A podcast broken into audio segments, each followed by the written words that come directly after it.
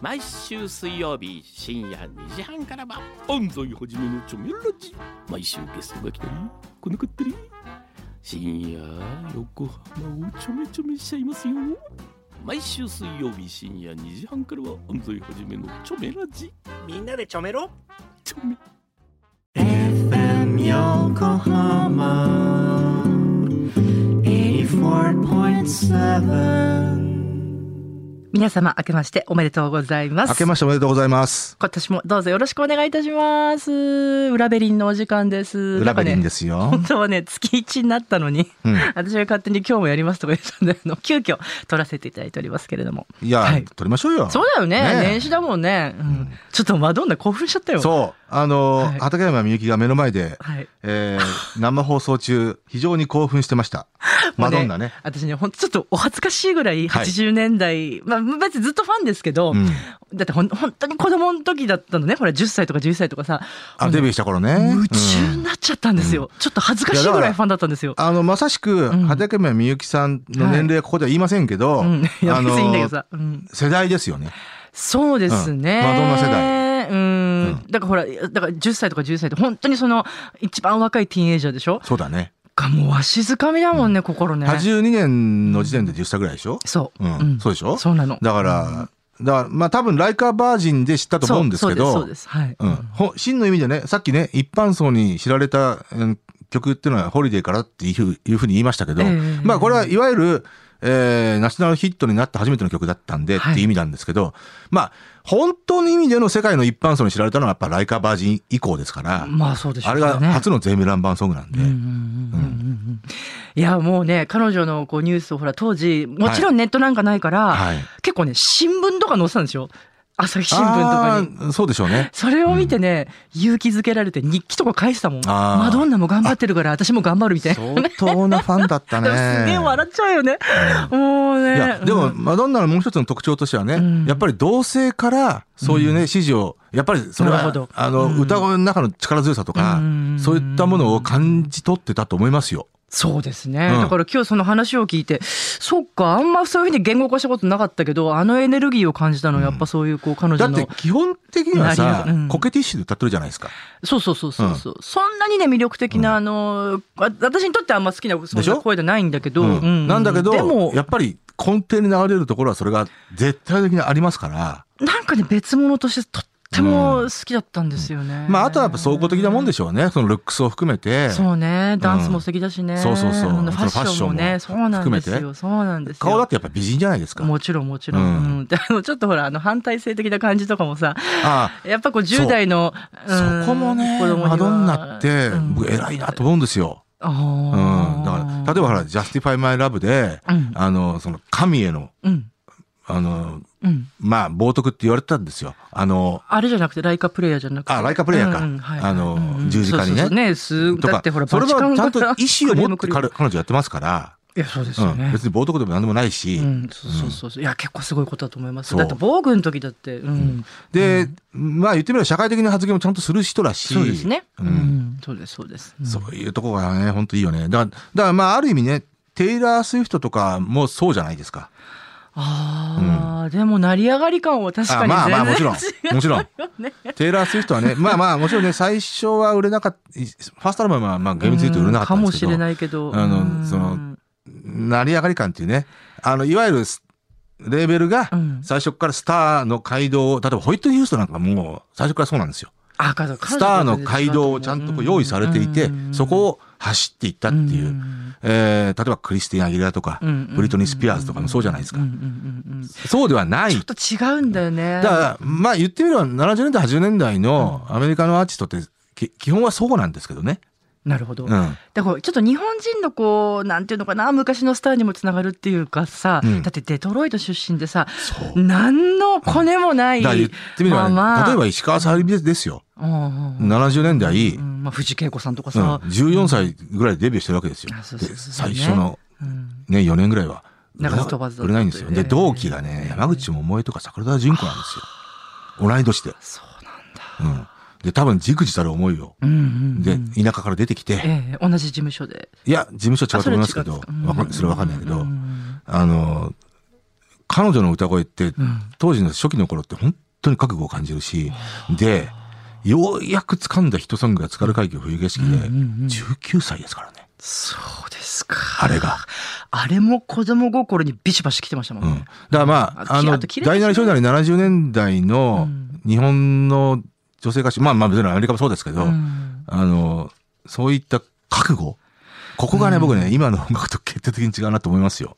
マドンナの自伝みたいなのあって、とにかく何でも読めるものは調べて読んだんですけど、はい。ずいぶんちっちゃい時にお母さん死んでるんだよね。それもね、そうなの彼女の結構そのトラウマっていうか、なんて言うんだろう、こう孤独うんな部分で、それを癒すためにもそのスターになりたいみたいななねるほどねあるんですよ。すごいんですよ。あのね、いろんなエピソードがあって、えええーまあ、ね、35ドルを持ってね、そうそうあの、ニューヨークに出てきたってタいうねクシーに乗ってもらい何の一番金も華やかなとこに行ってちょうだいそう、何の金、これでもないんですそよう。そうそうそうそう何にもないんだけど、私はスターになると。そうそうそうね。うんうんで、35ドル持ってそう。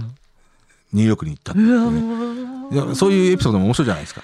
だってですっごい恥ずかしいけど、ん私それをバックボーンに消せてまかってて、あ ーいいじゃないですか。いい話だな。いやこれ結構マジ初めて言ったけどさ、それやっぱありますよ。気仙沼から東京に。に出て、うんえーいや私を世界の中心に連れてって。いやでもねあのマドンナの話はもちもちろん知ってたんで、ねえううん、んマドンナってやったんだみたいな感じはあっすたよごいねよ。。タクシーの運転手に私を世界の中心に連れてってってね。ねえ。で、で、行った先がタイムズスクエアだったっていうね。あそうだっけか。うんらしいですよああそううなんんですか。タクシーの運転手も考えたでしょうね。うんあタイムズスクエアだろうな。ーいいね。タクシーの運転手見えるって、はいカールさんがよくわかんないけど。それとかね、 はいあの、あ、例えばもう一つのエピソードとしてね、はいあの、まあ、なやっぱり18歳で出てきて、うんいろんな、まあ、役者だとか、あの、要はスターになるためにいろんなチャレンジをしてたんですけど、やっぱり泣かず飛ばず、うんえーで、えー19か20歳ぐらいの時に、あの、要はエロティックな映画とかに出たんですよねあ。そうだよあの写真集とかもねそうそう私そ持うってるもん、。でも、僕はね、そういったエピソードでさえも覚悟を感じますよね。うん全然そう思いますねうんうんはい本当に。そうであすねの、なんていうのかな、ハードルの低い、あの、感じがあるじゃないですか、昨今のわかるよ、あのーうん音楽。ねうんうんうんまあ誰でもこうメディアに露出することはできるし別にね、うんだから別に YouTube とかなんでも別にね、ハードルが低くても高くてもいいんですけうイど、ンスタでも何でもいいんですけどはいうまあ、そういったやっぱ覚覚悟みたいなもの、それ、それがあるからこそ人の心を動かすんですよ。だと思うな本当にそう思うんだよねだと思うなだからそれで、受け、送り手側のうん意識の低さもあるなっていうね、最近ね。うんあと IQ もすごい高いんだよねマローナってねあまあ、ねやっぱり IQ 高くなければ売れないと思いますよ。ねえ、私なんか彼女が最初の言葉のルルドマリアちゃんだっけはい。あなんはかい授かった時にインタビュアーから母親としてこれうんどんなこと大事に一番して、ま、どんなことが大事だと思いますかおっうて言ったら、死なないことって言ったの。びっいいね。くりじゃない。あ、でも、本当多分あねの、ご自身がほらちっちゃい時亡くしてるから、うんお母さん。ういん。ろんなことをちゃんと考えてるだろうし、ううんん、やっぱね一言一言が重いんですよ、うん重いっていうかこう参だ参考になるっていうね、かこうれ結果論かもしれませんけど、やっぱりスーパースターになるべくしてスーパースターになった人なんだろうなっそうですね、てうん思うよね。結構ねコンプレックスなんかもあるんだよねあ、そりゃそうでしょう。ね結構こう、うん自分を俯瞰的に見る力が、うんまあまあそれがないとでもスターになれないよきっとね、でも多分ね、マドンナの頭のいいとこって、うんえーおそらく自分を売り出す方法は、うんあの、もうエブリバディのデビューした時から、もう歌手としてやっていくっていうふうに多分覚悟を決めてたわけですよね。うんで、ようやく掴んだチャンス、んおそらくレーベル側が、あの、用意したものに、あの、盲従してたと思いますよ。猛獣ってのは要は盲目的に従う、うんうん、多分あーなんかその80年代のさこうインタビューとか「あのはいマドンナです」みたいな「新曲です」みたいな時にすっげえ態度悪くてそれもでもかっこよかったんだよね、んなんか。いやでもね、 うんあのー多分ね、うんあのさっきね、あのースプスーパースターになる確信みたいなものは自分が多分ずっと持ってたんだろうなってね、うん18歳から、えーそれそこはブレてないんでしょうね、でしょうね。うん、うんでしょうね。絶対ブレてないい。と思いますよだからそれはあの過信ではなくて確信ですよね過信っていうのがあ一そう番いけそないう過信はダメなんですよ、それはね。でマドンナは多分過信はしてないと思うんでうすよ、んあのほらマテリエルガールでさあのマリリン・モンローのね、うんうん紳あ士そうのそうそう金髪がお好きなあの格好するっていうのもさ粋なもんじゃないですかあれでもねうん、僕ねう、んあの、マドンナの PV って、ホリデーから当時オンタイムでき見てて、うんあの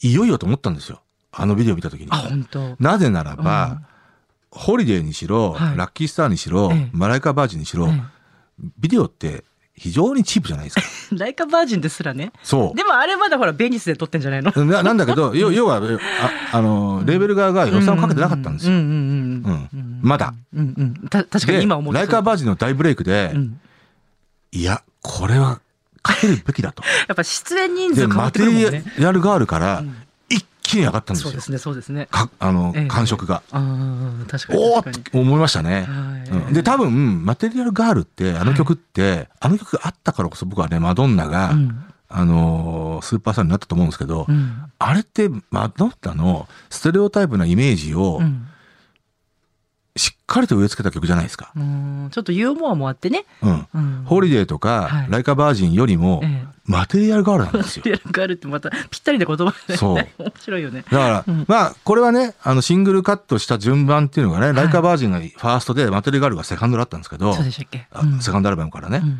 この順番っていうのも、あの、多分、まあ、計算してやってたんだろうなっていう。うんだからそこまで、あの、の扱いになったなっていうね。それをね、本当に思ったね。うんうんそうだね。で、そのマテリアルガールの直後に間髪入れずのクレイジーフォーユーだったんで、これはあそもううね、畳みかけ感ですよね。そうですうねん。。これはもう、あ、レーベルは本気なんだなっていうね。そうですね。そこでバラードを投下したっていうのがね。はいはいはいはい。うんうんね。だまあ、どんフォースシングルルってのもあったっけえフォースシングルってありましたいや、あの、ありましたよ。あクレイジー何フォイル何です何に対するフォースシングルフォース、フォース。何に対する4枚目そのライカバージンの通中で算 ?4 枚目。うん。ライカーバージンがファーストですよ。セカンドアルバムからの。あ、うんうん。その、アルバムの中からのフォースシングルってありますありますよ。さあ、あクレイジーフォーユーはアルバムじゃないですから。あれ、サントラ。あれアルバムに入ってなかったっけあビジョンクエスト。えー、入ってないです。えっ、とね、フォースシングル、あ、サードシングルが、えーエンジェルだったかな。あうん。ははで、フォース、エンジェルの B 面がイントゥザグループで。ああ、うんそうなんだ。へうんえ、あんなにファンだったのに結構適当だな、みはいたいな。そうで、もう次のサードアルバムが出る頃になっちゃったんで、トゥルーブルーね。あ、あ、うんそうだ、そうだ、そはいうだ。。それパパドンブリーチあたりですね。はいはいはい。あの頃に確か来日したんだよね。でもうパパドンブリーチあたりになると、もうあの出す曲出す曲全部大ヒットですよね。そうなんだよな。またあのショートカットがすげえ可愛かったんだよな。であとマドンナの素晴らしいところはね、あの30年間ぐらいうん。新曲にワクワクするんですよ。そうじゃそうじゃなかったああそうね。うんそうね。うん。いい意味でも悪い意味でも。うん、ワクワクするでしょワクワクすうんる。うんうん。はいはい。うんすごくないすごいよ。それって。すごいよ。うん、さっきの2000年代の話も出たけど、ほら、ハングアップとかミュージックもさ、そう。そうね、確かにもう今も。うんあと、4ミニッツとかね。2000年代。ティンバランド。そうだね。ワクワクじゃないですあそうかティンバラかンドだ。ワクワク以外何もでもないですよ。だからちょっとね、残念ながら2010年代以降、ちょっとね、確かに。失速感はあるんですけど、確かに。うんあの、要は、うんアウトオブデート感かな、うん、っていうのはあるんですけど、ううんん。でも、まあ、それでもね、あのーダンスチャートでは1位取っちゃってますからね。そうだ2010年代でも。あ、そっか。はいうんうんうんいまだに、あの、2000、あのー歴代ダンスチャートで1位取った最大、最多アーティストですから。そっかそっか。そうーん。う。これはもう他の追随許さないですね。そうなんですね。うん。これマドンナ特集、ちょっとあのー、それこそほら、ディケードによって、そうねちょっと詳しくもう一回聞きたいですね。んそうですねそうですね。本当に。マドンナは僕も実は大好き な。私もちょっと恥ずかしい、恥ずかしいぐらい好きだったっていうけど。それは珍しいと思いますよ僕ね、あの、だね、あの、誤解を、おあの、恐れず言うならば、た例えば30年間ね、あの、新曲にワクワクするって、うんいや、例えばね、ボンジョビが82、3年デビューしたじゃないですか。同じぐらいですよ。マドンナとあ、。そうね。うんうんいつまライフにワクワクしたかっていうと、ワクワクしないんですよ。あーまああー、これ問題発言かな。わかんないけど。でもちょっとわかるな。うんもうある意味、ほら、置いてきた感があるじゃないですうんか。うんうんマドンナないもん。うんう置ん。いて本当くに。少なくともその2000年代。あの人置いてこないいもん。そうかもね。うんうんんあの人置いてこないもんね。そうだね。ううんん、それを30年間やってたんですよ。そうだね。うん私まあそれはね、なんかスタッフが優秀だったってのもありますけどね。まあもちろんね、もちろんうそうなんでしょうけど。うん、そうですね。はい。はい。じゃあそろそろ。私さっき映画の名前マリリン・モーロー、あれ、紳士は金髪お好きでよかったかな。間違えたらごめん。